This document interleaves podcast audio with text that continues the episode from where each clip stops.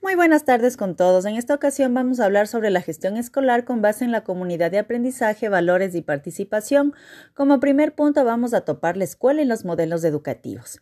Pues bien, la escuela no es más que una edificación donde asisten eh, varias personas comprendidas en edades eh, desde los 5 añitos hasta aproximadamente los 17 años y acuden a estas edificaciones para nutrirse de aprendizaje.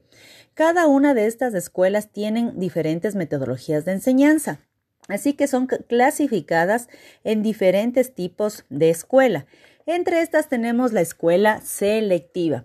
Es aquella donde se considera que hay una cultura dominante cuyos valores son los buenos y son los que debe transmitir la escuela. Es así como la escuela en este tipo de, selección considera que los valores que ellos imparten son los más adecuados. Como siguiente punto tenemos la escuela compensatoria. Es aquí donde se considera que lo normal son los valores de la cultura dominante e intenta compensar los déficits para alcanzar esos valores normales. ¿Qué quiere decir? Que ellos ya tienen considerados ciertos valores como una cultura y que eso es lo correcto. Siendo así, ellos receptan a los estudiantes con cierto tipo de eh, cultura básica, pero ellos les adaptan o les eh, complementan con todos los conocimientos que ellos consideran necesarios y que sean enfocados en base a sus valores y a su cultura. La escuela comprensiva es aquella donde considera que todas las escuelas son diferentes, no hay mejores ni peores, y todas tienen valores positivos y negativos. Esta escuela es eh, bastante llamativa y de hecho es de las que hay en mayoría, donde justamente consideran que los valores pueden ser positivos y negativos, no hay mejores o peores culturas, en sí es bastante extensa, bastante dinámica. Adicional a esto tenemos la escuela inclusiva. La escuela inclusiva es aquella que considera a todas las culturas y a todas las personas iguales con los mismos derechos, partiendo de las capacidades de cada persona, que todas eh, son, son lo mejor, ¿no? Que no hay distintivos entre ninguna de ellas, que ninguna es diferente, que todos deben ser tratados con igualdad.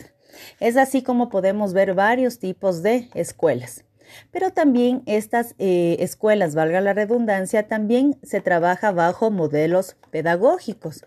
Y eh, un modelo pedagógico consiste básicamente en una recopilación o síntesis de distintas teorías y enfoques pedagógicos que orientan a los docentes a la elaboración de programas de estudio y en la sistematización del proceso de enseñanza-aprendizaje.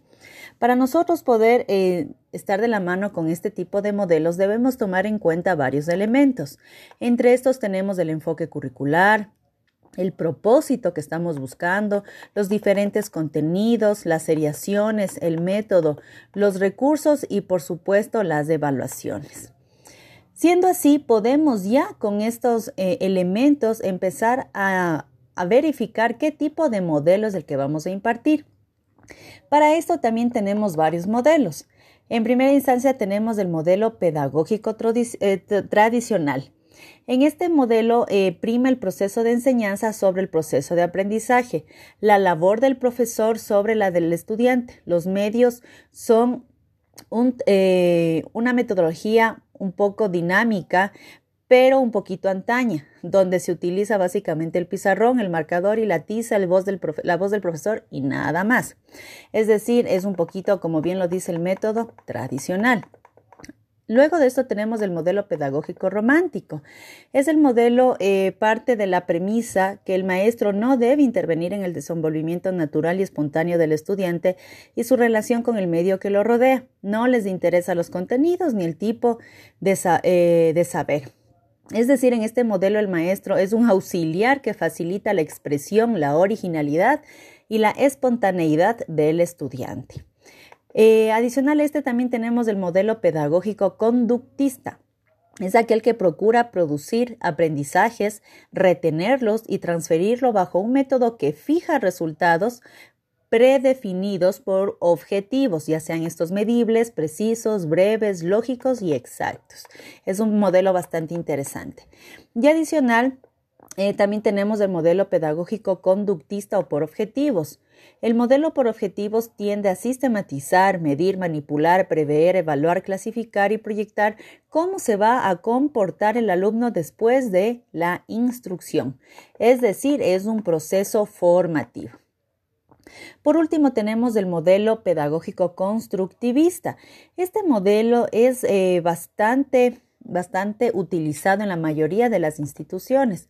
El modelo pretende la formación de personas como sujetos activos capaces de tomar decisiones y emitir juicios de valor, lo que implica la participación activa de profesores y alumnos que interactúen en el desarrollo de la clase para construir, crear, facilitar, liberar, preguntar, criticar y reflexionar sobre la comprensión de las estructuras profundas del conocimiento. Si ustedes pueden notar, hay varios modelos. Y por último tenemos del pedagógico social. En este modelo los alumnos desarrollan su personalidad y sus capacidades cognitivas en torno a las necesidades sociales para una colectividad en consideración del hacer científico. Como ustedes podrán ver, hay varios tipos de metodologías, varios tipos de enfoques, eh, varios tipos de modelos, de elementos que siempre deben ser considerados antes de impartir una enseñanza en una escuela. Eh, ahora vamos a hablar sobre los enfoques educativos en relación con la enseñanza-aprendizaje.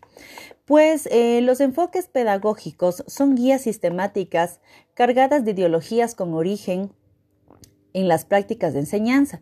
Determinan sus propósitos, sus ideas y sus actividades, estableciendo generalizaciones y directrices que se consideran óptimas para su buen desarrollo.